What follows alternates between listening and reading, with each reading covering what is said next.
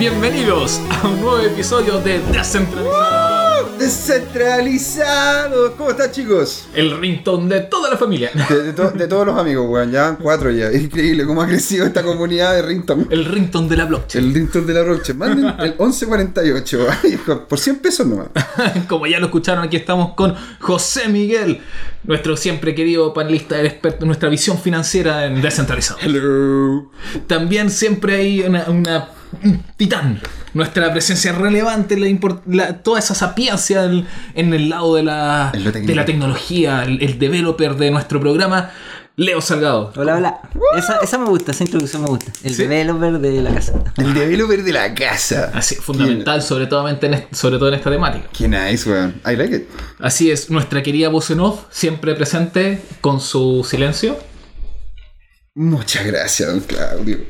Qué. Qué placer, qué lujo, qué lujo de panelista que tenemos aquí. Estoy llorando, loco. Estoy llorando. No, un, un lujazo ahí que se mandó una pega increíble en lo que ya vamos a partir hablando que el blockchain semanal me presento rapidito yo pues no sé tan importante digamos ¿Cómo Gino no? Stock Don su Gino. periodista amigo Don Gino. el, el hablador Eh, pero eh, estaba rescatando porque la pega el trabajo que hizo nuestro querido amigo eh, Claudio García Un gran eh, valor, ¿eh? en el todo el tema que fue la blockchain summit latam eh, fue para sacarse el sombrero ¿eh? Un aplauso Director ahí aristocrático. el productor, El director, productor, el, director, todo. la- el- el hizo alma, toda. el alma. Iba a buscar a la gente donde bajaba y las agarraba un ala, weón. Y le decía, ya ven para acá, weón. Y los colocaba ahí y lo hablaba con nosotros. Para los que nos vieron, nos pudieron seguir eh, por el eh, Facebook Live que estuvimos haciendo, es la, la serie de Facebook Live que estuvimos transmitiendo en esos días, fue se pudieron dar cuenta que fue algo bastante eh, desgastante, Intenso. intenso. Estuvimos desde, Muy bueno, muy desde las 7 y algo de la mañana partiendo ahí hasta lo- el final de cada cierre de cada día y, y bueno, y conversando y estuvimos con sistemas de rotación tratando de ver las, las exposiciones mientras estábamos entrevistando. Fue No, claro, imagínate. Y Leo Muy incluso, bueno. incluso Muy Leo, bueno. Leo estuviste con un pan- con un con un stand aparte de que con descentralizados. Ah, sí, estuvimos ahí con el cajero y tuvo, tuvo todo bueno, sí, sí. Sí, El cajero, la- el tema del cajero yo no esperaba que, que fuera tanta gente a verlo y de hecho mucha gente lo usó. Se hicieron como 25 transacciones. A mí se me olvidó, poco. yo lo tenía presente y se me olvidó. Gente Porque más encima. por primera vez y todo, sí. Y estaba sin fee. Ese para. Sí, estaba sin fit, estaba era, era una oportunidad, claro, única. Exacto. Y bueno, lo hicieron justamente para el evento, ¿no? Sí, precisamente para el evento. Cristóbal nos pidió que estuviéramos ahí y como era un, un, un buen lugar pa- para estar, puta, era obvio que íbamos a ir. o sea, Bueno, y para quienes no nos, nos están escuchando pero no saben qué es el Blockchain Summit Latam, les recordamos que eh, es un, fue un evento que se realizó la semana pasada, se realizó entre el, el 8 y 9 de mayo y que básicamente es- lo repetí no sé cuántas veces en esa ocasión, pero es el evento de blockchain, no de cripto activo, no, de blockchain, blockchain, eh, toda la tecnología blockchain más importante en Latinoamérica en su historia hasta el momento, por la cantidad de speakers, el peso de esos speakers, por la cantidad de personas que fue, por todo lo que se generó, no solamente en cuanto a, a- a difusión de conocimiento, sino también networking y otras cosas. Todo bueno eso. Eh, el, el tarjeteo, el tarjeteo ahí era acuático. Y fue, y fue muy bueno, porque la verdad conocer gente tan cool. Tan- como de el mismo- primera línea. Claro, como el mismo John, el John Edmondson. Edmondson, que es de la, de la Babson, o sea, el caballero, un- una gran persona, de hecho nos dijo que nos comunicáramos con él para poder incluso ver la posibilidad de utilizar sus mismos artículos, A o sea, varios los estaremos llamando. a varios los estamos llamando y de hecho para poder llegar y empezar a desarrollar mucho más lo que es la plataforma de descentralizado. Bueno, por ejemplo, estuvimos con, para nombrar a algunos de los speakers, eh, Martin Hagelstrom, que es el encargado para toda Latinoamérica de blockchain de IBM. Wow, pero aquí cacha el nivel, po. Estábamos ahí sentados codo a codo con gente muy cool, con gente Me- que va a cortar la la- quería Meltem eh, Demirors, que La eh, Meltem. ustedes la entrevistaron, Sí. Leo y, y José Miguel, que es una Seca. seca. Seca, o sea, De Atena es- Capital. Es que se. O sea, increíble la chiquilla. Increíble. Eh, en todo Nolvia, sentido. Nolvia Serrano de Edland. También. eh, también una Edland, excelente claro. chiquilla. Ahí estuvimos conversando. Y, y, y Usted, ella. que- usted también es bueno con la pronunciación en, en inglés. ¿Es Edland o Edland? Edland. Edland. Que porque es justamente el. El LEN es De de, prestar. prestar, ¿cachai? Entonces tú prestas con, prestas justamente Ether a través de la plataforma. Es como, para que la gente un poco entienda, es como un cumple.cl, pero con un contexto más descentralizado. Eh, eh, tiene sus diferencias claramente, pero es, es como más o menos para que la gente se, se lo entienda como concepto. Claro, Chris Berniske, eh, de Placehold Ventures, The Placeholder Venture. con unas explicaciones. Re- recomiendo fundamentalmente ese, ese Facebook Live que hicimos Sí. con Chris, porque se fue en, en inglés, pero eh, para la gente que no tiene problemas con el idioma, se manda unas explicaciones, tiene un manejo, un dominio del, del tema. Al callo, güey. Al, Al callo. preciso. Podríamos poner por ahí, yo vi unos videos y unos artículos de él que eran súper el grano, así. Se Exacto. entendían súper bien, muy redondito, así como... Bueno, eh, otro también grande que fue uno, uno de los primeros speakers del- de los dos días, que es Pierre Hackinson, el hombre digital. El hombre, el hombre de mundo, weón. Ese hombre. loco, el único problema que tiene son, es que todavía necesita pasaporte. Pero en realidad el weón vive en el mundo así, vive feliz haciendo lo que él quiere. No tiene, no, no hay un país que lo, que, que se acerque ni que se sienta parte. Todo lo ocupa de digital, toda su, su- su esfera de acción de vida es digital. Vive con, Airbnb, se mueve con Uber o Lyft, eh, se de- paga con criptoactivos, eh, todo, todo está trabaja con en, en Slack y con otros eh, sistemas. Eh, Cuando necesita internet o un Starbucks. o sea, claro, cuando está tiene, todo ahí, las pocas cosas físicas que realmente tiene, porque no tiene casi nada físico, las guarda en Omni. entonces, De hecho, no, no es nada físico, es un ente etéreo. Claro. que vino flotando desde acá. Entonces, una, una persona que con su ejemplo de vida está, nos está mostrando a- hasta qué dimensiones hoy en día la tecnología puede llegar para sostener una vida. Eh, bueno. bu- bueno, tuvimos a, a Luis Enrique Torres de Microsoft que nos anunció justo en ese mismo día el, todo el tema del eh, Azure Blockchain Workbench, Claro. que mucha gente ya lo está probando, ya lo está investigando. Eh, tuvimos hoy un, un peso pesado también ahí, varias personas salieron diciendo después de su, de su charla que, que en- siendo entendidos, que, que les co- costó comprenderlo, Ah, Federico Kunze. Sí, Federico, la verdad es que en De realidad ahí, fue como una avalancha de, De conocimiento. de conocimiento, fue como una avalancha de, datos duros así, el I- ICBM, el CBI, y la. Yo, yo la verdad que estaba mirando eso y era Mm. Muchas Hmm, personas, muchas eh. personas entendían incluso en el tema de que era como, oye, de repente fue como pasar de 0 a 100, fue mucha, Claro. era muy inteligente, mucha información, muy al callo, y por lo mismo también recomendamos el Facebook Live que le hicimos con Leo Salgado, porque yo creo que sea alguna de las pocas personas Claro. que pudo conversar igual, igual, pudo igual, igual. Fue eh, Leo Salgado. Bueno, y, y- y podemos seguir ahí El, nombrando. Marco- el mismo Ah, Malcolm, el Malcolm Le- Lerinder. Ahí, Later. Era otro alto level también, un, un- un muy buen muy buen entrevistado y estuvo interesante. Es el senior, para que la ¿Sí? gente sepa, el senior RD manager de Neo. Nada más, nada O más, sea, menos. imagínate esa cuestión.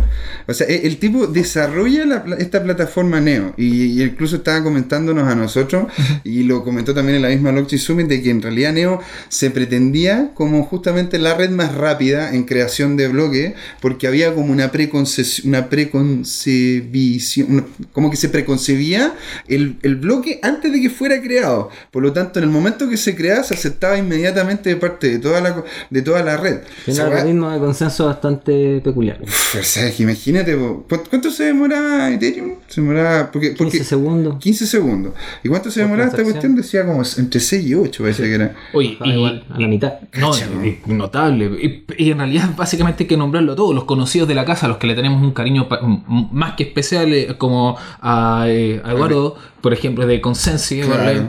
Eh, Eduardo, gran, gran valor ese. ese- Pepe también estuvo. Pepe. José, Pepe. José Bravo, más que, que- siempre, que eh, básicamente el que nos presta domicilio aquí con, Claro, con no- Kawaii. nos presta ropa. Nos presta ropa. Nos presta la que, toalla, que no- nos que presta nos la- juntó, básicamente. Claro, que nos sí. juntó como. que nos dio la oportunidad para De repente venimos para acá y pedimos la ducha y para, para podernos duchar. Albi Jaramillo también, que siempre nos escucha. Claro, Albi, también. El, tío- el, el- el gran Albi. Pero ese proyecto también es muy, muy choro. Legal Block. El Legal Blocks es muy choro. O sea, puede llegar y generar una dinámica donde los abogados conversen sobre esta herramienta, sobre la utilización de la misma. ¿cachai? ¿Cómo, ¿Cómo poder utilizarla para evitar también lo que tenemos ahora, que es un sistema, lo que decía el mismo Cleros, que es otro que apareció, Federico As, que, que decía que el, eh, si tú agarrabas a un abogado del siglo XVII, ¿era?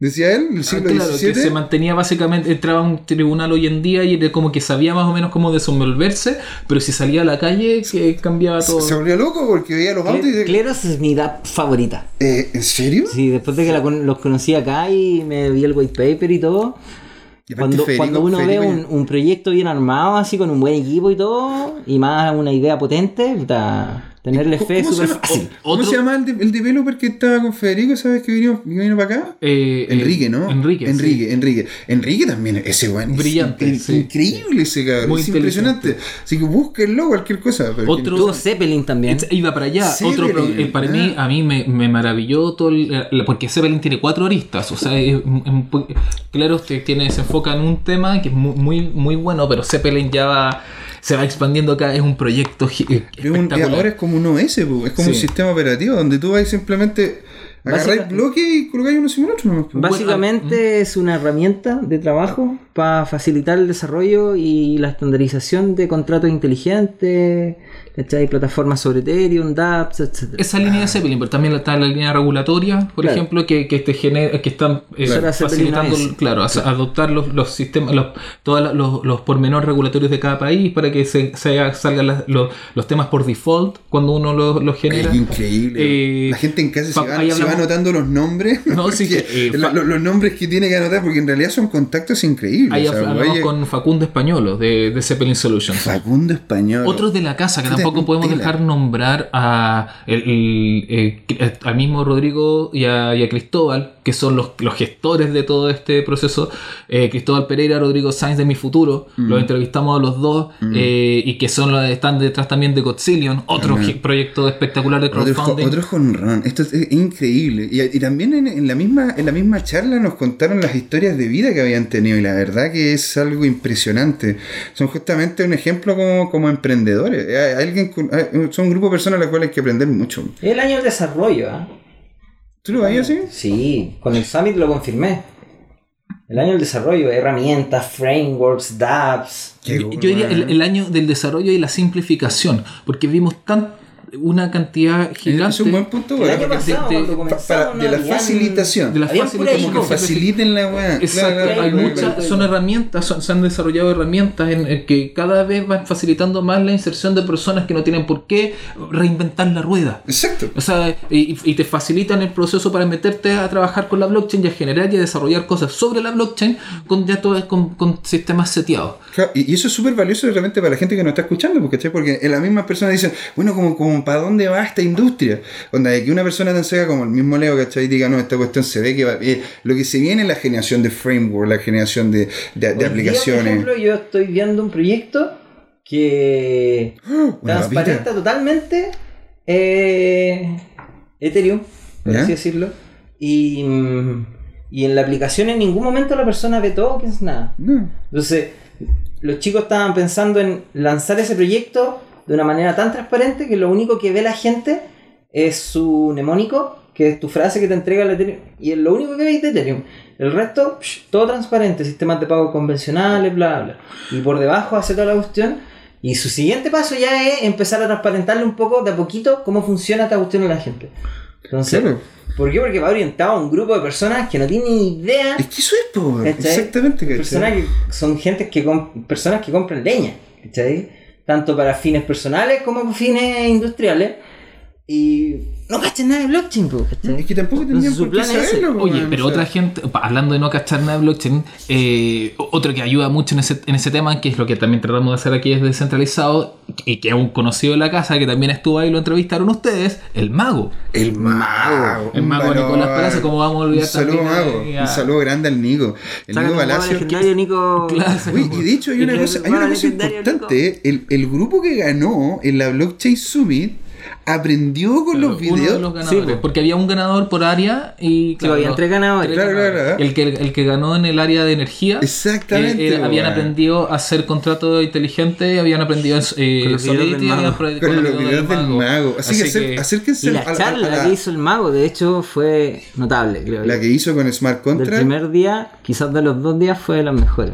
mira Es que el loco también explica muy bien. Es que tiene. eh, de hecho, métanse, la, al, al- al dominio- Al canal de YouTube. Al canal de YouTube del mago. Mientras más gente conozca, mientras más gente se meta, mejor. Siempre estamos difundiendo en la página web, de hecho ya teníamos eh, conex- Claro, claro, conectados los videos de YouTube del mago y eh, lo teníamos porque él es un gran evangelizador, un gran difusor eh, y pedagogo, ya podríamos decirle, del tema blockchain. Y también un- una mención particular a una- la que fue una de mis charlas favoritas, que fue sobre con Sebastián Torrealba de Deep Legal, pero hablamos sobre lo que era la sinergia entre Ah, la la blockchain inteligencia- y la inteligencia Oh, artificial. esa weá, loco, que guático. O sea, Yo- imagínate esa cuestión. Eh, Las dos tecnologías más hot que hay ahora.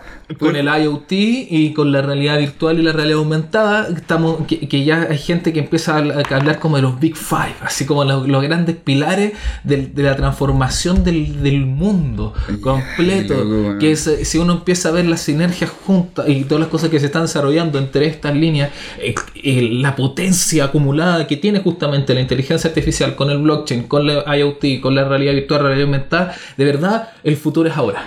El futuro, el futuro es now, oh man. Bueno, dentro- future is now, oh Dentro man. de las cosas, por ejemplo, ahí que mencionaba en el tema de la sinergia entre la blockchain y la, y la, y la inteligencia artificial, es que la inteligencia artificial uno tiene que llenarla de data. Sí, bueno. A la, la inteligencia artificial ¿Qué tiene ejemplo que, había dado él? tiene que Dijo- dijo, aprender. el ejemplo de los autos, ¿verdad? ¿No? El de los autos fue con, eh, con Marco, que también fue una Ah, gran. eh, tení- razón. Con Marco Nesovich, que- de, Kivernon, que fue también otra muy buena charla. Oh, esa cuestión. Y que lo tenemos, también lo tenemos Invitado, pendiente, invitado porque no- para que nos cuente más adelante cuando ya esté eh, eh, sellado, y oleado y sacramentado es el tema de Kivernon con una eh, Con un- con una marca. con una compañía de autos particular que lo que ellos van a hacer ahí Claro. el tema de asociación Oye, que man. se lo, se, lo, se lo consiguió a pulso. A pulso, la hizo a, pulso, puro mail. sí, a puro mail. a lo emprendedor, a, cómo se hace, a Sí, mail, me a interesa esto, quiero participar acá, está, eh, veamos, eh, muéstrame tu GitHub, que, que hay hecho, ta, Qué ta, ta. sexy. Esa es la forma de hacerlo. Así que, no, Ahí mira, gastando uña. Básicamente hemos hecho un repaso súper rápido con, de, de la mayoría de, si no casi todas de, la- de, las, de las charlas que se vieron en el Blockchain Summit Latam. Sí, es- las revivimos, ha pasado casi una semana, básicamente una semana, desde, desde aquellas y las revivimos con este cariño porque de verdad la pasamos bien.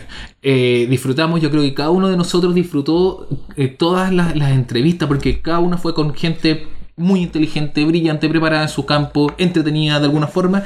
Y nuestra invitación, creo que conjunta, es a que vayan y revisen, si, no, si se las perdieron, no pudieron ir al evento, etcétera, revisen porque están los Facebook Live, están en nuestro en nuestra página Están de las Facebook. charlas también Están las charlas también Sí, completas. porque- sí, pasa que ya, la- ya las bajó ya. Mm. en el Facebook de. O sea, yo, yo por lo menos me llegó un mail para bajar. Pero Va- bueno, vamos a verlo. vamos a tratar de linkearla de nuestra página de Facebook también las, las charlas, porque estaban las charlas y estaban nuestras entrevistas por Facebook Live. Entonces, que, que, la- que las revisen ambas, la- las charlas. Compártala y dennos- denles un dedito para Sí. arriba. La- dedito. yo, yo les recomendaría un poco como, como que vieran primero los Facebook Live porque son como resúmenes, entonces les da, les da una visión de, de las personas con las que hicieron las charlas y después de eso, oye, me interesaría saber más de esto o de esta persona o de este tema y, y se van a, a buscar la charla de esa persona. Exacto. Eh, es una recomendación y bueno, y nuevamente yo creo que agradecerle a Cristóbal Pereira, Rodrigo Sainz, eh, porque eh, nos dieron la oportunidad de estar en, en el centro, en el Ahí. centro del, asu- del me- en el meollo del En asunto. el meollo. Y fue, fue un trabajo arduo de todos, pero fue muy bonito. Se hizo. Se hizo, lo logramos. lo logramos. Y chicos, bueno, eh, bueno, también eh, les reiteramos que est- estamos en, un proceso. bloque. no, no, todavía no. Todavía no estamos terminando el primer bloque, vamos, pero estamos en un proceso. Yo creo que este para nosotros fue un punto tan como alto de crecimiento. Hay que recordar que nosotros empezamos en noviembre como un podcast, lo, lo que y seguimos siendo un podcast de amigos conversando sobre blockchain y de repente nos vemos insertos en la mitad, en el corazón del evento más importante de blockchain en Latinoamérica, entrevistando personas de alto calibre y, y es inevitable cuando uno se pega esos saltos de crecimiento tan, tan, heavy, tan potentes. eh, no parar un segundito y mirar para atrás, mirar el recorrido, mirar el, el camino y respirar profundo y decir, wow, ¿no? ¿Cuántos capítulos ya tenemos? Este es el 18. Este es el 18. Este es el 18. ¡Wow! Y al mirar nos dimos cuenta de algo. Nos dimos cuenta que teníamos un pendiente. Porque nosotros partimos con un piloto. Como todos los programas Sí, sí. parten con un piloto y ese, ese piloto no, bueno, nos estábamos conociendo, no, te- no todos teníamos experi- experiencia en, en- yo particularmente porque es mi profesión, pero no todos estamos con experiencia de, de radio de- o de podcast, estábamos eh, con conocimiento algún, en- ahora sí, en mi caso yo mucho más fresco y más, más básico de, en- y todavía siguen siendo básicos un poquito menos, pero en lo que es la blockchain eh, y nos- nos- nos- en ese inicio nos tomamos el desafío en el piloto, en el primer capítulo, tomamos el desafío, la, la- gran, eh, la gran gesta de tratar de definir qué es la blockchain. Y conversamos con los chicos y dijimos, en algún momento tenemos que retomar ese, ese, ese piloto y hacerlo con las herramientas que tenemos ahora, con todo lo que hemos avanzado, con todo lo que hemos crecido, y, volver a, a tomar esa discusión, eh, pero ya con todo este bagaje. Y ese el desafío, ese momento es ahora. Así que hoy día retomamos el- ese, ese problema del piloto The moment is now. y no, y no prometemos nada. Ha llegado el momento. Sí, no prometemos, no prometemos sacar la mejor definición del mundo de qué es la blockchain, no pero lo vamos a intentar por último con un poco más de herramientas. Chicos. Ah, Ahora, ahora, Ahora, ahora, bloque. Bueno, entonces ya que el público lo pide, dejémoslo para el segundo bloque y, a- y volviendo vamos a pensar, vamos a meditar, nos vamos a cranear y vamos a volver con esta gran pregunta, la gran pregunta que nos junta, que, que nos deja hablando horas y horas en los asados y en otros encuentros. Bueno, ¿qué es la blockchain? Los esperamos a la vuelta aquí en Descentralizados.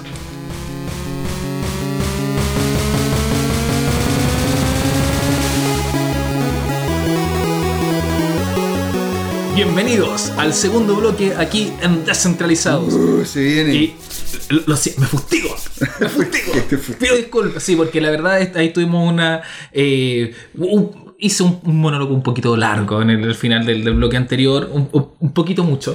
Así que yo la idea era que siguieran hablando los chicos ahí sobre el tema de lo que es la blockchain, pero era un buen momento para, para frenar, para parar. Así que ahora Hacer, hacer un break. o para hacer un break, así que me callo, los dejo porque en realidad se, me- s- y estaba, estaba yendo en contra del espíritu descentralizado, estaba centralizando la, en la palabra. Así que ahora chicos, ustedes partimos con lo que habíamos dejado en el, el bloque anterior, que es eh, volver a definir qué es la blockchain.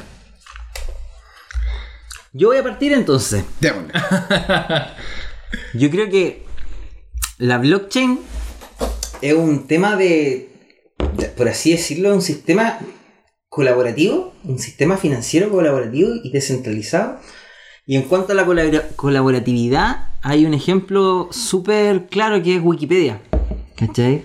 Wikipedia siempre ha sido una plataforma centralizada, ¿cachai? Pero que se llena en base a transacciones de información de mucha gente del mundo. Mm.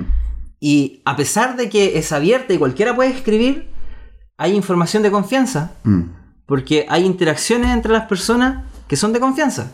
Entonces, hacer un, un- un- un sistema de información descentralizada, por así decirlo, eh, eh, se genera una comunidad por debajo de esto que la soporta.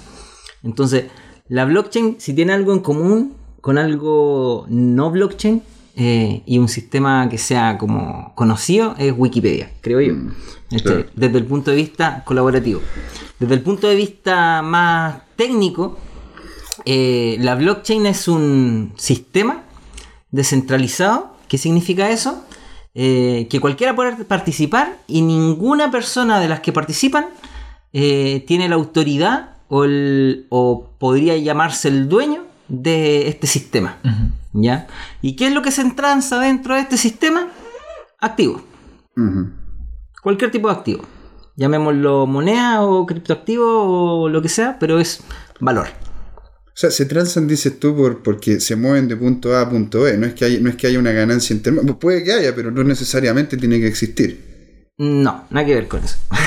Por eso. Sí, entonces, eh, desde el punto de vista técnico, eso es un sistema de, de transacciones descentralizada que genera confianza. ¿Por qué? Porque la data que se transa en esta cuestión la tenemos todos, todos la podemos ver y nadie la puede modificar. Porque al, al- al- en el momento en que todos tenemos una copia de esta información, eh, para cambiarla en un lugar tenemos que cambiar en todos los lugares. Y si somos, y si, y si seguimos reproduciéndonos así como nos estamos reproduciendo desde ya 10 Como, lo- como los gremlins, si Si agua salen como una- 20.000 nodos. Si todos, tenemos, si todos tenemos una copia de la blockchain, va a ser muy difícil ir a cambiarla a todos los lugares donde haya que cambiarla. Entonces, cuando yo vaya a hacer una transacción con alguien y le diga, mira, esta es mi blockchain, tú no podés decir eso porque esa persona tiene la copia real, la copia original. Y aunque tú la hayas cambiado, él no va a revisar tu copia, sino que va a revisar la de él, la que está conectada a internet. Y va a decir, no, pues si tú no tenías esa cantidad de plata y punto, y se acabó el problema. Y nadie lo puede discutir porque está ahí. Está inmutable. Ya- y bueno, ya- por debajo de eso hay todos temas de criptografía, pero Mm. así como dijimos en un principio, a nadie le importa cómo funciona el auto, a mí me importa llegar del punto A al punto B. Los efectos. ¿cachai? Al usuario final no le importa cómo funciona la blockchain, no le, funciona como- no le importa cómo funcionan los contratos inteligentes, no le importa cómo funciona la criptografía, le importa enviar dinero y que llegue a otro lado y que nadie pueda decir que ese dinero no llegó al otro lado. Exactamente. punto. Ah, pero han tenido, que eso también lo preguntamos en el piloto, el capítulo del piloto, han tenido que eh, explicarle la blockchain a personas lejanas a la tecnología, eh, como no sé, a sus mamás, papás, Uy, sí. eh, abuelos, abuelas. O sea, tú, tú siempre decías el caso de los de, de los de Uber, que cada vez que te mueves ahí en Uber en Cabify, weón, puta, a, a Yo traté de explicárselo a mi hermana y mi hermana es súper ñorda con los PC y con los teléfonos, con todo. así. Y, Y cachó bien. y no, no entendía. Me costó Ah. un kilo bajárselo así, pero...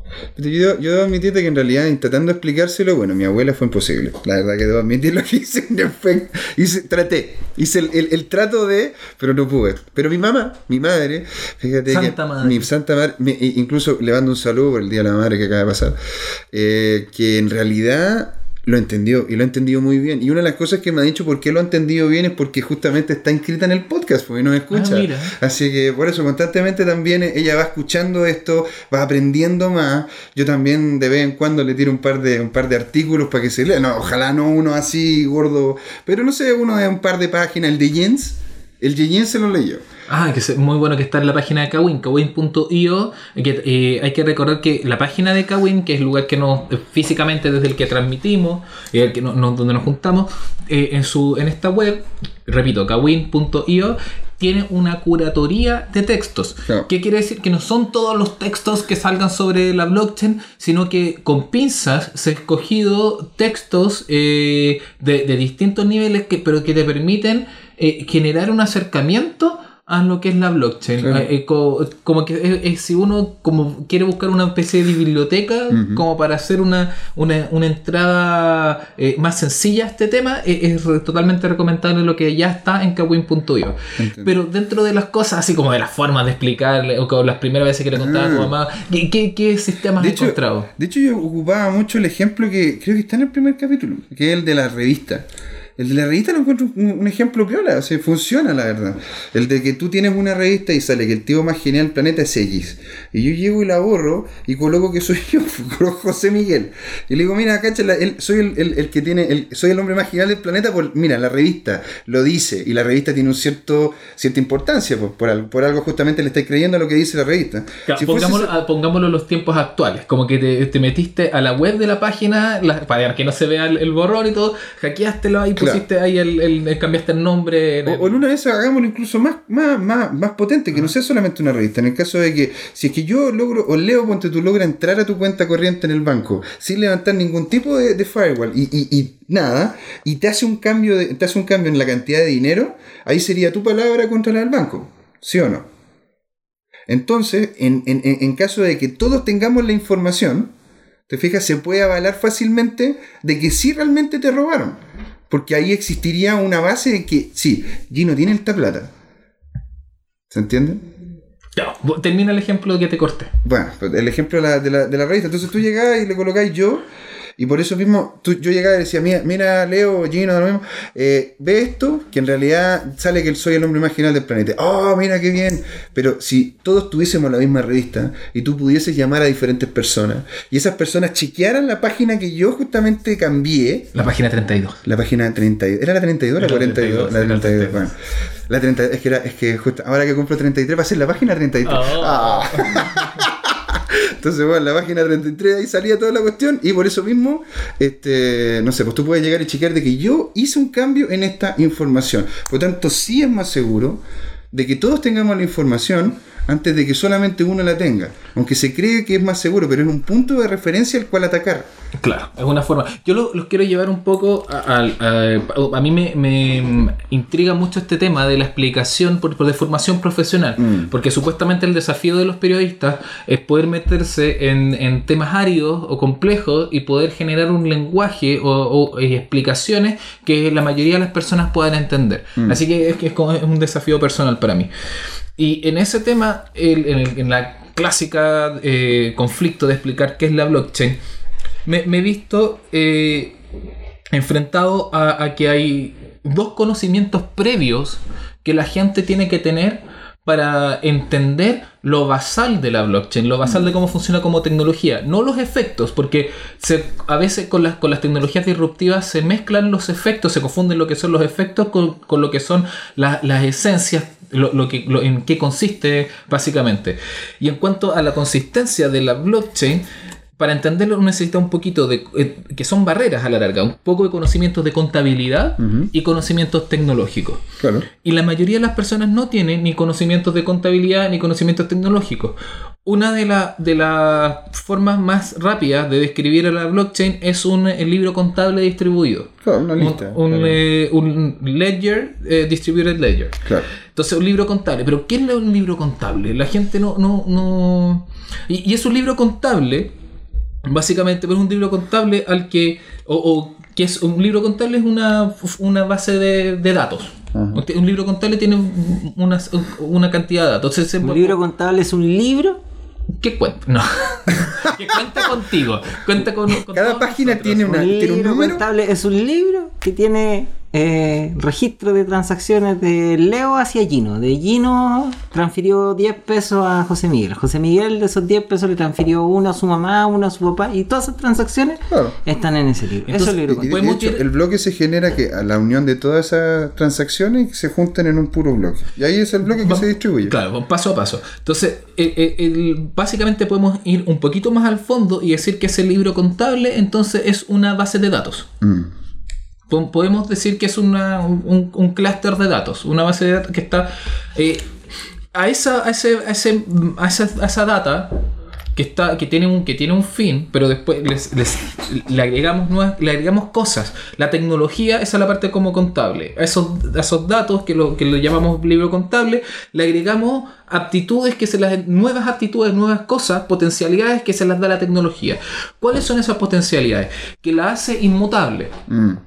Este, este- estos datos ahora son inmutables porque yo podía tener un, eh, el, el libro contable antes, bueno, una de las grandes revoluciones de la historia en tema de contabilidad era el, el libro, el, el sistema de, de, de doble registro. de doble registro que, permit- que nos permitía asegurar básicamente que lo que está, y- y eso viene de la contabilidad veneciana. Eso es una cosa, una cosa que transformó el mundo. Que transformó, transformó el mundo. el mundo Que en realidad era como manejaban los venecianos antiguamente su contabilidad. Eso lo habló también el tipo, el de, el de, el de Cleros, creo que era. Súper cortito, expl- expliquémosle a la gente cuál es lo importante del- de ese sistema. O sea, lo importante de ese sistema es que te permite llevar una contabilidad más fiel de justamente las diferentes transacciones que generas, porque puedes tener una lista de... Porque tú puedes llegar y tener una lista, ponte tú, no sé, de café, pero puedes tener una lista de café arábico y tenéis todos los arábicos, tenéis el café, no sé, mediterráneo y tenéis todos los del Mediterráneo. Entonces, tú puedes llegar y tener que dentro de la totalidad que sería café, tener una estructura de, de- de- de- de compra y venta y después ir al detalle, te fijas en cada uno de los cafés. La gracia de eso es que te permitía llevar contabilidad eh, más al detalle y con Y mayor, fiel, y- más- y más fácil, con mayor facilidad. Y fiscalizable. Claro, porque, porque siempre había otra cuenta que también tenía que calzar con la anterior. No es que simplemente llevara ahí una lista de cosas, sino que una calzaba con la otra y todas tenían que calzar. Es como un, es como un rompecabezas donde si no calza una pieza es porque justamente hay algo no se anotó como corresponde. Claro, y ahí es- eso es lo que permite eh, ver temas impositivos. Claro, es ver- mucho más sencillo. Ve- permite ver otras, otras cosas de forma mucho más, claro, más sencilla y más fácil. Y, y nos permite tener conciencia, conocimiento de, lo- de lo que estamos haciendo como negocio y, y también de hecho, a la otras mayoría, personas. la mayoría de los ERP manejan, o sea, de, lo- de, la- de los grandes software que manejan empresas, tienen este tipo de contabilidad. Todavía, desde, eso viene hace siglos. Entonces, O sea, Pero ¿qué es lo- volvemos a la explicación de la blockchain. Entonces tenemos estos temas que, claro, para la gente que, que- que no tiene negocio, que no tiene empresa, eh, les, les suenan muy áridos, que, que eso- que es lo, lo importante del, del libro contable. Y, y la, para la gente que no entiende tecnología, que no le cuesta también entender todas estas cosas que, se le- que la tecnología le agrega a este libro contable, a esta base de, a este eh, clúster de datos, este, eh, que es que los hacen ahora inmutables, porque de todas formas yo, no- que no cambia. no pueden cambiar. Yo, yo meto en esta, en esta clúster de datos que le vamos a llamar ahora bloque, el bloque donde yo tengo, meto todos los datos en un bloque. Lo, Todas las transacciones. lo- los hago, el, eh, claro, lo hago inmutable. Yo ya lo que se, se cierra en un bloque, yo ya no lo puedo alterar. Claro, una, una vez que ya está distribuido, ¿no es cierto? Entonces, eso anti, en, en cualquier persona eh, puede alterar los, los datos en, en cosas físicas, digamos, en, Y, en, y- y ojo, una, la- una- una de las cosas importantes es la validación, porque la gente por lo general, claro, se centra en lo que es la creación del bloque, que, es- que es muy cool como tema, pero lo que es la validación, ahí justamente está yo creo el gran desafío de aquí a futuro en la blockchain, porque en realidad es lo que justamente está haciendo Neo para hacerlo más rápido. Vamos más adelante con el tema de la validación. Otra cosa es porque dentro de los distintos puntos tengo como, pues, dentro de la forma que lo, lo, lo seteado momento y me pueden corregir también la gente que me está escuchando usted, está ya. Entonces, a este libro contable, este, este clúster de datos que ahora es un bloque, lo ponemos, lo hacemos inmutable.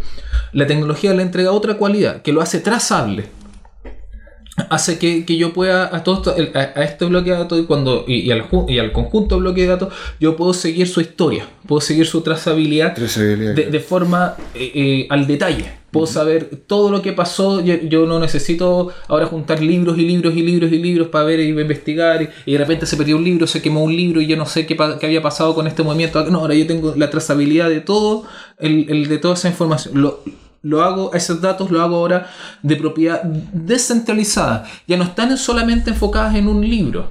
Ahora todos somos parte de, digamos, todos tenemos piezas de ese libro y, la, y, las, y las piezas las juntamos con- en conjunto, por eso todos, todos los que participamos en el sistema eh, somos, un, somos un nodo que, posibilita la existencia de esta cadena de bloques. Entonces, ahora ya nadie puede alterar o poseer la información, que también es otro tema, que yo digo, eh, ah, tengo toda la información para mí y yo, eh, la formación es poder y yo hago lo que quiera con, con esa información. No, ahora está, se descentraliza, le da la potencialidad, que es una de las cosas más importantes de esta tecnología y por el que nos da el nombre a nuestro programa, descentralizados la hace, la tecnología le entrega entonces a este, este libro contable, los que ahora son los bloques, le entrega consistencia. Es decir, los nuevos datos no pueden, que yo les meta los bloques, no pueden entrar en conflicto con datos anteriores. Yo antiguamente en un libro podía notar sin darme cuenta de que páginas atrás esa información entraba en conflicto con algo que ya había notado, me equivoqué. No, ahora eh, au- automáticamente tiene que ser es consistente. Le entrega también esta capacidad canónica que, que, que hace que todos coincidimos. Todos vali- o sea, para que, se- para que, la, para que la, la información sea- se valide, todos tenemos que validarla, que es lo que explicaba el Leo en el principio. Y más encima está enganchada a un propietario. Claro. Esas son algunas de las cosas entonces que la tecnología, en esta fusión de estos dos temas, que es la contabilidad con la tecnología, en lo más básico le entregan a la... A la se, se entregan mutuamente y se genera esta, esto que es la blockchain, que tiene una cantidad de efectos gigantes. Sea, imagínate la cantidad de efectos que puede tener una herramienta como esta. Esto, esto es como va a ser como el internet en los 90. Porque la gente por lo general cuando uno lo conversa este tipo de cosas, y no sé, el Leo le debe pasar con los, con- cuando van los taxis, conversando con esto, la verdad que la gente no tiene mucha idea. Tú dijiste una vez de que había un taxista que creía que el Bitcoin era chileno. Que la chaucha y las criptomonedas eran como chilenas. chaucha era como la primera de todas las cuestiones. De todas las cuestiones. Bitcoin, de nada. Y nada, o sea, y esa es la cosa, o sea, existe todavía un nivel de desentendimiento sobre el tema. O sea, nosotros claramente le estamos hablando al nicho. Acá, la gente que nos escucha sabe. Y, y- y nosotros le entregamos valor por eso mismo. Sería bueno que este tipo de, de dinámica también llegara a personas que no tienen tampoco de repente tanto conocimiento sobre el tema. Pero también le hablamos a la gente que no tiene tanto conocimiento. No, pues sí, es- de hecho, eso es lo que tam- nosotros llegamos al nicho, eso es lo que hoy, de que el nicho realmente nos escucha. Escucha. Ahora, hay gente que, que tiene, que tiene poco conocimiento y nos escucha igual, claro, y deberíamos llegar a más gente todavía que eso. Claro, y creo que es el objetivo de este programa en particular, que es revisar lo que fue el piloto, que era el explicar la blockchain, es como ahora... No, y el piloto, el primer piloto, me acuerdo, eh, hasta la intro era, era, era otra. bo. era creo una cuestión de... Bueno, igual era buena la canción, me gusta. Oye, Leo, yo, y, y ya para, porque he estado súper eh, hablando mucho en este capítulo, eh, pero ya eh, con esa explicación, con, ya hemos tratado de explicar la blockchain, pero em, como decíamos, es muy difícil en estos temas que, que transforman la sociedad, en estas nuevas tecnologías que, que tienen tanta implicancia, separar lo que son de los efectos. ¿Qué, ¿Cuál tu, tu- crees que son como los, los efectos eh, más, más visibles de, de la blockchain y las cosas que ya la gente de repente puede estar empezando a pal- a palpar? Los efectos más visibles de la blockchain. Chuf. Qué guático, ¿eh? Oye, pregunta guática. Lo que les decía en antes, Eh, importante. Yo creo que eh, explicar la blockchain es complejo, pero cuando empiezan a salir aplicaciones y soluciones sobre la blockchain y la gente las empieza a ver en sus celulares o en internet o en Facebook, ¿cachai? Eh, es- explicarlas desde la experiencia, de vivir la experiencia blockchain, de hacer una transferencia y, y sentir que llegó instantáneamente al otro lado y que transferiste tanto Bitcoin o tanto Ethereum de un lado a otro. Mm. Eh, o pagaste alguna con alguna aplicación este, por ejemplo hay una aplicación de mensajería que se llama Status eh, que tú envías mensajes para allá y para acá y funciona igual de bien que Telegram o que WhatsApp Claro. hay otra aplicación de curación de contenido que se llama Steemit ¿cachai? en donde tú no ves blockchain tú no ves nada de blockchain ves una plataforma web en donde la gente postea cosas y se les paga por eso porque las otras personas curan el contenido que esas personas postean. ¿Qué significa curar el contenido? Lo valían, dicen, oye, este contenido es bueno y merece eh, tokens. Claro. ¿cachai? Entonces, cuando creo que este es el año del desarrollo y es importante notar eso porque eh, es lo que va a acercar a las personas sin tener que explicar la blockchain. ¿cachai? Si lo que les decía antes también, eh, yo no sé cómo funciona un auto exactamente. Pero me encanta andar en auto, me encanta andar en Uber, me encanta no subirme al metro. Eh, eh, Pero yo creo que por ahí va, creo que lo, lo importante y los efectos que vamos a estar viendo este año y el otro es que están saliendo ideas reales, ideas prometedoras.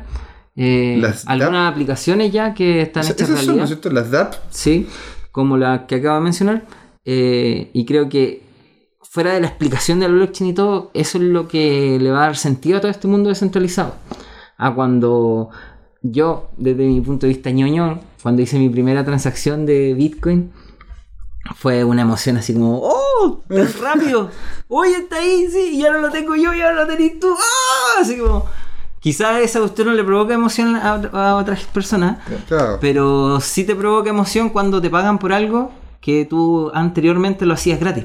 Claro. Como por ejemplo, eh, subir una foto o contestar un formulario de Facebook o entregar tu información de geolocalización a Google y que ellos puedan sacar analíticas de dónde se mueve la gente y, y te deberían pagar por eso porque están ocupando tu día a día, Claro, tu bueno, vida Para desarrollar. para lucrar. Eso, eso se vio harto en el Blockchain Summit Latam y lo dijeron varias personas en distintas charlas, pero la, otro de los efectos que, puede- que va a permitir la blockchain eh, es justamente una- un revisionismo, una mirada nueva sobre la propiedad de los Sí, datos. es que te empecé- tú- cuando tú la empezás a usar esta cuestión, te empezás a cuestionar como, cresta, ¿Por, por qué, por qué Facebook tiene ¿por que qué saber no esto? to- ¿por qué no todo es así? Claro. ¿Cachai? ¿Por qué seguimos con los bancos? ¿Cachai? ¿Por qué hasta el día de hoy estamos peleando con el tema de los bancos de blockchain? Yo me olvidé de esa cuestión. Volvamos- A mí ya ni es tema. Hagamos cuenta que aquí una de las cosas que, que, que, que se, uno de los puntos importantes de la ciencia de la blockchain es estamos con la descentralización de los datos. Hasta el momento funcionamos, nuestra dinámica global funciona con eh, en- muchas líneas, en la línea de la banca, en la línea de servidores, en la línea de miles de cosas, funciona con eh, empresas, eh, grandes empresas que concentran datos y en la concentración de, lo- de- de los datos eh, eh, generan, bueno, generan recursos revendiéndolas para eh, co- revendiendo información, el caso paradigmático de blockchain, Cambridge Analytica, y, pero lo- la misma banca, eh, miles de cosas que, que se- que- cuando tú te metes ahí, a ese, a ese es- cúmulo es de horrible, información, claro. eh, aparte que es horrible, y tú lo desarmas y lo descentralizas, chorrea plata por todos lados. Eso, Esa es la eso. cosa. Porque te hace, cuando se descentraliza la información, en vez de que ahora esté concentrada en un grupo, en, una- en un grupo de empresas, de personas, etcétera, y se descentraliza, eh, se- eso le permite a las personas reapropiarse de su data les y les permite, te- como dice muy bien Leo, chorrea la plata, entonces te permite a ti generar recursos con tu propia información si es que quieres hacerlo. Es que eso es la cosa. Y lo que pasa es que ah, seguimos hablando de lo mismo, los intermediarios. Esta tecnología lo que más hace es la eliminación de esa capa intermedia que quita que, que, que, que de los movimientos que uno hace, porque se lo permite también, hay que decirlo.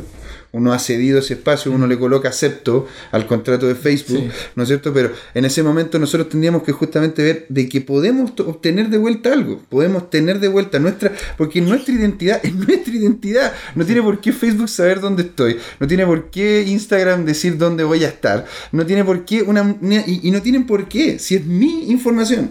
Y es lo que hay varios proyectos así, está YouPorn, de, de Andrés, hay varios, hay varios proyectos que, que- que a ti te permiten tener tu identidad y apropiarte de ella. Es que eso es lo importante con lo, con, eh, con lo que es el aspecto de la innovación tecnológica, porque uno entiende ciertas cosas, ciertas dinámicas, cuando no existía una tecnología paralela. Mm. Cuando no existía, por ejemplo, cuando antes de que Tesla viniera con la, con la AC eh, y solamente existía la DC eh, de Edison, entonces se entendía que en, que en, el, ese- en un espacio de Manhattan, por ejemplo, que es donde partió Edison, solamente todas esas casas estuvieran iluminadas con corriente directa. Eh, pero cuando llega Tesla y llega con la con una mejor tecnología, con la corriente alterna, entonces tú decís, puta, ¿cómo, cómo chucha vamos a mantener la corriente directa? Claro. Y eso es lo que pasa. Entonces uno entiende cuando Ahí, ahí le creyó Westinghouse. Westinghouse, Westinghouse puso fue, el- fue, fue, el fue el, que le seco. puso la- las monedas. Claro, porque ese, ese- no, ese- Tesla como tal era muy inteligente. Pero un poquito. Mm. Sí. Westinghouse fue el que hizo todo. Claro, pero en ese sentido ahora, eh, grande Tesla, pero en ese sentido, eh,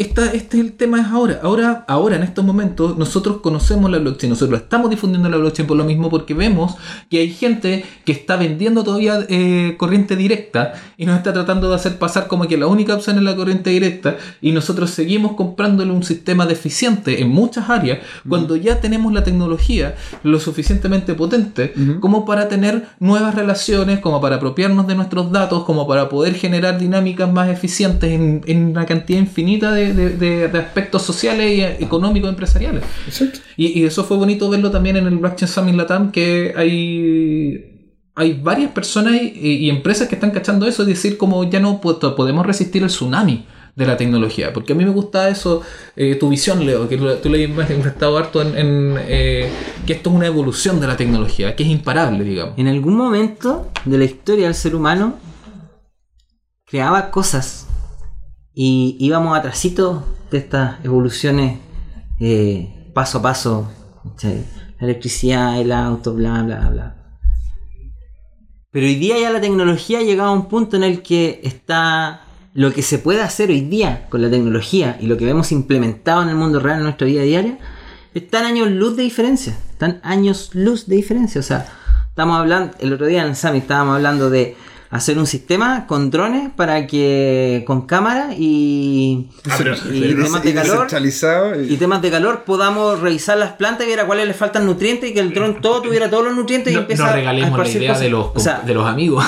porque no, sí, está, eso está realizado ya, está desarrollado. Pero y no hay solamente- varios- hay va- y de hecho hay drones sí. que te hacen paneo. hacerlo Ah, en blockchain es otra no. cosa. Ah.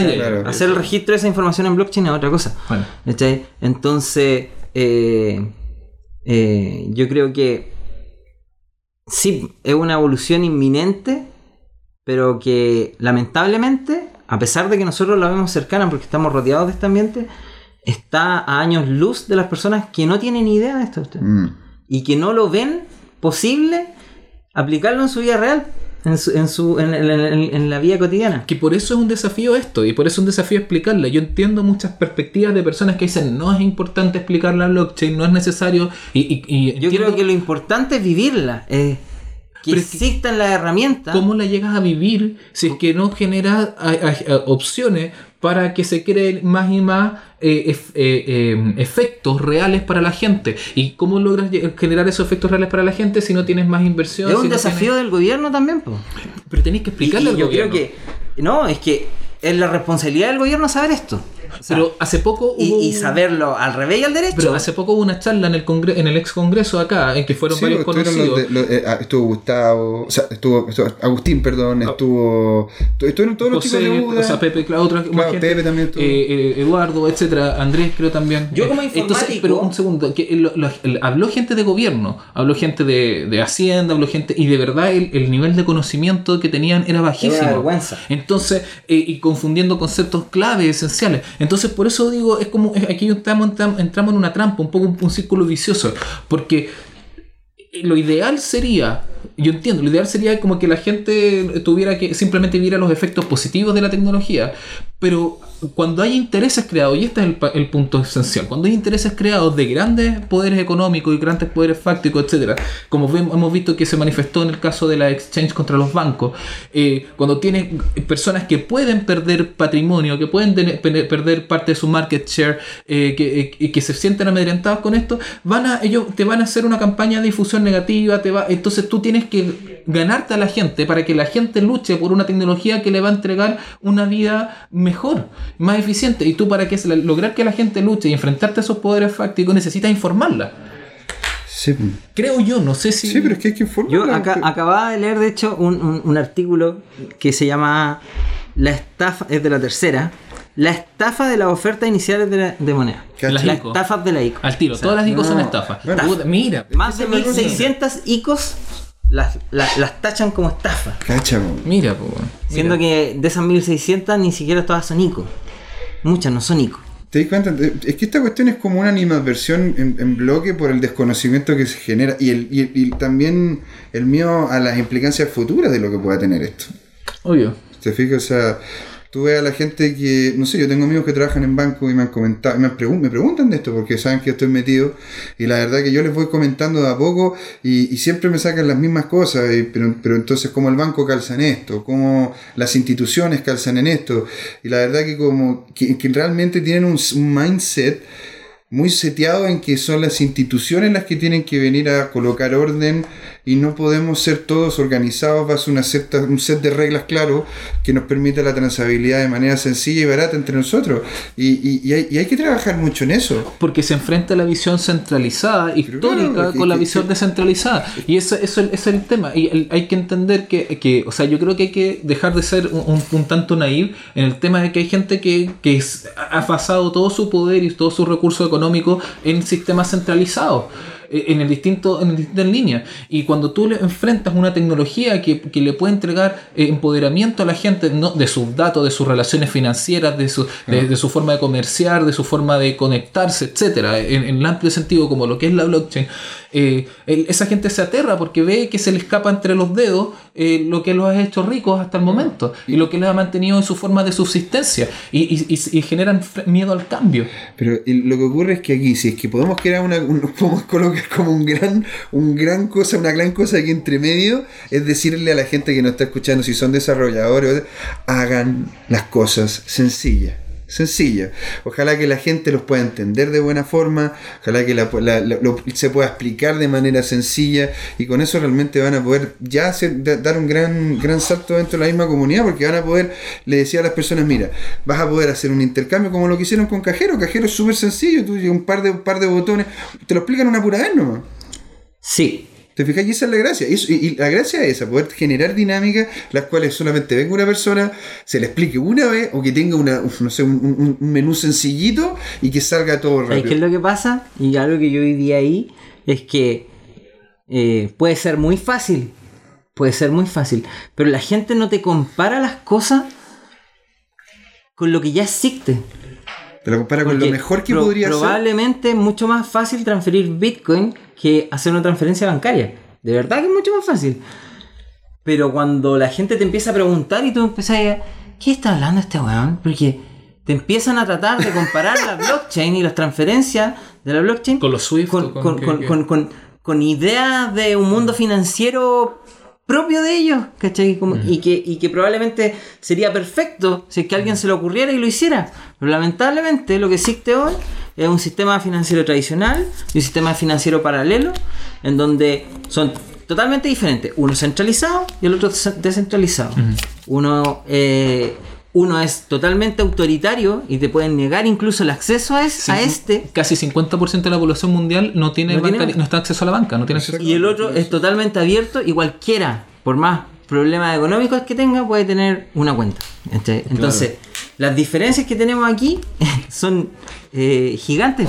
Y, y, le vuelvo a repetir, eh, cuando uno vive la experiencia de hacerlo en el día a día normal, de ocupar una DAP o ocupar una cuestión o que te, de repente te tengáis plata ahí y que la cuestión te empiece a estaquear y te den plata por simplemente tener tu wallet abierta, ¿cachai? por no hacer nada o por publicar un post y que le gustó a 20 personas y te dieron likes y te llegó plata por eso y cuando empezáis a vivir eso, ahí la gente se va a empezar a preguntar Cambia la mentalidad. Ah, Claro, esto es la blockchain, pues Claro. esto es un mundo descentralizado. Claro. Ahí estaba toda la plata que nos estaban robando en este otro sistema financiero que estaba completamente autoritario y centralizado. Y cuando lo empezáis a vivir así, ¿cachai? El concepto de blockchain, de cadena de bloques, pasa a ser realmente secundario. ¿cachai? Pasa a ser realmente secundario.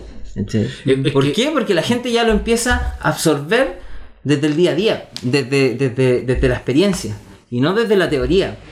¿cachai? Porque absorber esta teoría, que es un cambio de paradigma totalmente complejo, comparado con lo que llevamos viviendo, yo en mi caso, 31 años, eh, cuesta asimilarlo, cuesta asimilarlo. Y, y pasa en otras áreas, como por ejemplo, yo como programador, eh, de repente está ahí un año pegado programando en un lenguaje que tiene un paradigma de desarrollo y de repente te llega otro y tienes que cambiar el paradigma y te cuesta un poquito y después volver al otro se te hace imposible porque este otro era 10.000 veces mejor. Claro. Y no queréis volver a programar al otro lado, aquí es algo muy similar. Estáis toda la vida viviendo bajo un sistema por las reglas de un montón de gente X eh, y pasáis a otro sistema completamente abierto y no vaya a querer volver, no, vas a querer volver a este no te- otro. no te dan ganas, Y vaya a querer que todo se haga por Pero acá, hay- porque este es 10.000 veces mejor. Hay historia, eso lo hemos vivido. O sea, o sea, grupos de personas lo han vivido. Por ejemplo, cuando aparece eh, toda la línea open source. Sí. Que, de- de- que son, o sea, en, en el, en el último tiempo, y uno puede ir buscando analogías, eh, cada vez, y, cada vez van pasando y vamos, vamos enfrentando a situaciones que ya hemos repetido, porque es, pero con, con mayores dimensiones, con mayores potencias. A lo, a lo que nos enfrenta la blockchain ahora, yo diría que escala es un, un- un paso más arriba de lo que se vivió con el paso del, de cuando se permitió toda la lógica open source. Que- y, y- y la, la lógica open source permitió también, es como padre de, en alguna manera de, de esta situación. Y, y así va, podemos ir buscando para atrás. Pero, pero ¿qué es lo que uno ve? ¿Qué es lo que uno se enfrenta? Y qué, qué es parte de la sociología, parte de la, de la visión histórica del humano. Existe, siempre va a existir un miedo al cambio. Siempre. Y el ser humano va a tratar Pero es de... necesario, el cambio siempre es necesario. Pero el cambio, pero el cambio, iba para allá. El ser humano, la mayoría de las veces, siempre va a manifestar un miedo al cambio, pero el cambio nunca deja de ocurrir. Y, y, eh, y las personas que se adaptan primero al cambio son, y lo hemos visto históricamente, son las personas que le- les termina yendo mejor en alguna otra, en alguna otra medida. ¿Cuál es la diferencia ahora? Que esta tecnología, por eso encuentro muy, muy cercana la, la, la analogía con lo de Tesla y con lo de Edison y con la, la electricidad, porque son tecno- eran tecnologías que que, se desparramaban para el beneficio total de la sociedad. O sea, lo que fue la electricidad y lo que fue eh, lo que permitía la, corriente directa, lo- te permitía un crecimiento súper súper pausado de lo que era el acceso a la, a la electricidad. Porque necesitaba un generador cada milla, era muy complejo y muy caro, eh, pero te permite, pero un avance, era un avance. Entonces uno puede decir, bueno, sí, ahora la banca y estas cosas y la- las transacciones y, y, eh, internacional y todo, sí, han, han habido avances, nos han permitido cosas, pero ahora aparecen, por tomar uno de los ejemplos los que afecta a la blockchain, porque hay muchos más, pero ahora aparece esta otra tecnología que es diametralmente mejor, mucho más fácil, que te permite una explosión de crecimiento más rápida, que te permite eh, bajar los costos, llegar a más gente, que, que te ge- genera menos fricción, menos peligro, todas las cosas buenas. O sea, no había punto de comparación eh, negativo, en que, que saliera perdiendo la, la AC contra la, contra la DC. Y... ACDC. y, y, eso es, lo, que al final... es, es que lo que se generó, hay que recordar que Edison hizo una pelea súper grande contra, contra Tesla. Bueno, pero sí, pues de hecho, Lo de hecho electrocutó un elefante. Sí, con la prensa, Bueno, ocupando también- la prensa. De hecho, también y- y, eh, colocó, bueno, la, primer, la primera, la silla de, De para ma- eh, para matar para eléctrica.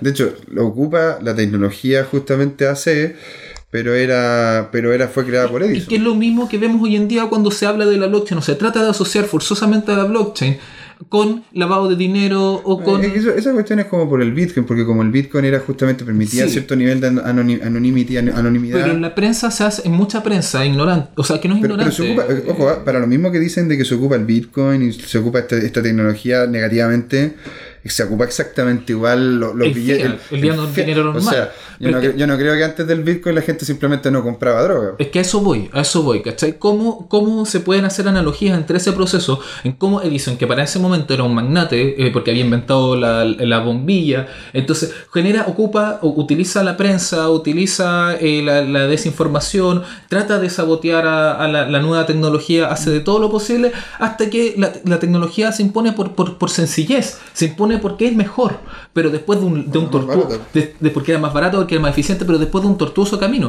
O sea, Tuvimos, tuvimos un capítulo que- de ese tortuoso camino con Edmundo, en donde nos explicaba y nos contaba su experiencia en la banca. Sí. Y estos 40 años que lleva evolucionando la cuestión y hasta el día de hoy sigue teniendo defectos pero total. evidentes. O sea, imagínate, pues, de hecho él, él nos comentaba cuando, cuando él participó incluso en la creación del- del- de la dinámica de los cajeros de Redbank. po.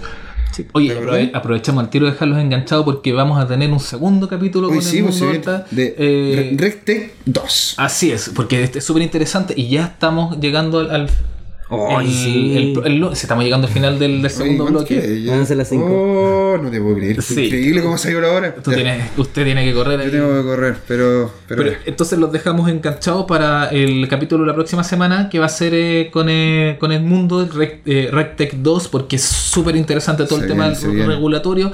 Eh, esta conversación, como se imaginarán, nosotros podríamos seguirla un buen rato más. eh, un buen rato. Porque, porque No tiene fin. ¿Y no cuándo termina? Termina cuando la gente empieza a ocupar estas soluciones y se dan cuenta de lo evidente que es esta cuestión comparado con esto. Eh, invitemos- Ahí termina invitémoslos a algunas. al- Esa discusión. esa- eso es. Invitémoslos a algunas de las cosas más sencillas que, por ejemplo, que están sostenidas en blockchain que podrían ir a ver. Steemit, Steam Huyo, eh, Status. de, de- Yo creo, Status, yo creo que sería bonito que hubieran distrito, porque está bien explicado. A mí me gusta cómo se. pero es un poquito más complejo. Explicado, ¿no? Sí, Sí, pero está claro, explicado, ¿no? claro. Pero, pero la verdad que lo vi, porque, porque en realidad distrito es una cosa bien interesante, la generación de regiones y espacios en los cuales tú podés generar No, dinámicas de trabajo. Es o sea, súper interesante. Yo lo encuentro súper choro y, y hay que verlo. eso. pero de cosas que la gente pudiera llegar y utilizar el, ahora. el mismo Para los Cleros, programadores. El mismo. Cleros. Sí, pero que la gente no lo puede usar hoy día. Claro, No, no, claro, no que sea como, como de fácil Ah, acceso, entonces decíamos. Steemit, eh, Huyo, Crypto- tú habías dicho Crypto Status, Crips. Status Crypto Crips. Crypto, Crypto Crips, que es como un Airbnb, pero justamente te pagan en cripto. Crypto Crips. ¿Habías dicho otra también? No me acuerdo. Eh, y hay, bueno, hay que el- el Vamos a dejar una lista ahí con sí. todas Yeah. las cosas que hoy día están desarrolladas y que se pueden ocupar como aplicación Claro.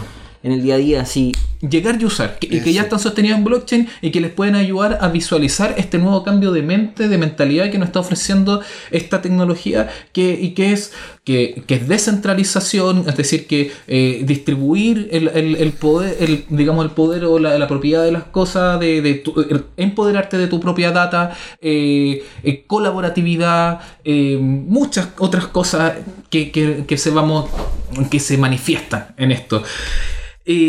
Asimismo también un recuerdo que me, no, no- me está dejando irme antes de decir esto en nuestra querida voz en off, off, que es que le recordamos a, a todos nuestros radioescuchas, la gente ahí del, del el fan club, no, de descentralizados, que estamos buscando voluntarios eh, para redactar eh, contenido.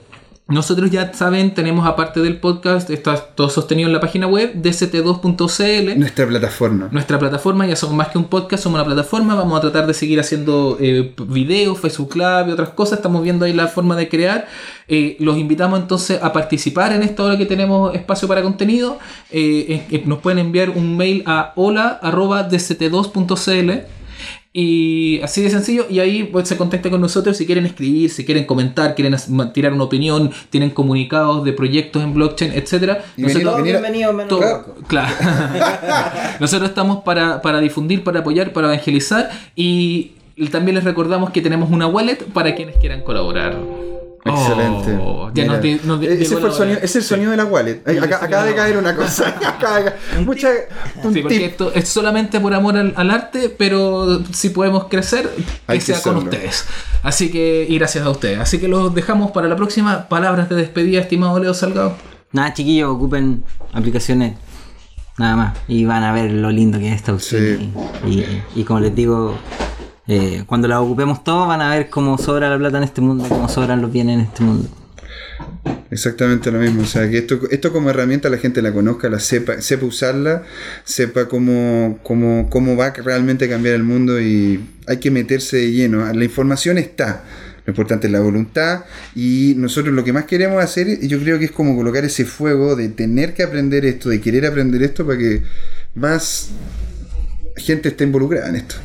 Así es, por eso nos definimos como evangelizadores, no creemos en la objetividad, creemos en la subjetividad porque de verdad creemos en esta tecnología, que tenemos una visión, la hemos conocido, la hemos investigado y estamos cada vez más convencidos de que puede ser, como dice Leo, como dice José Miguel, un aporte al mundo, restribuir la riqueza, mejorar las relaciones, tantas cosas posibles y bonitas con la blockchain y eso sería todo, los dejamos, muchas gracias por estar con nosotros una vez más aquí en Descentralizados.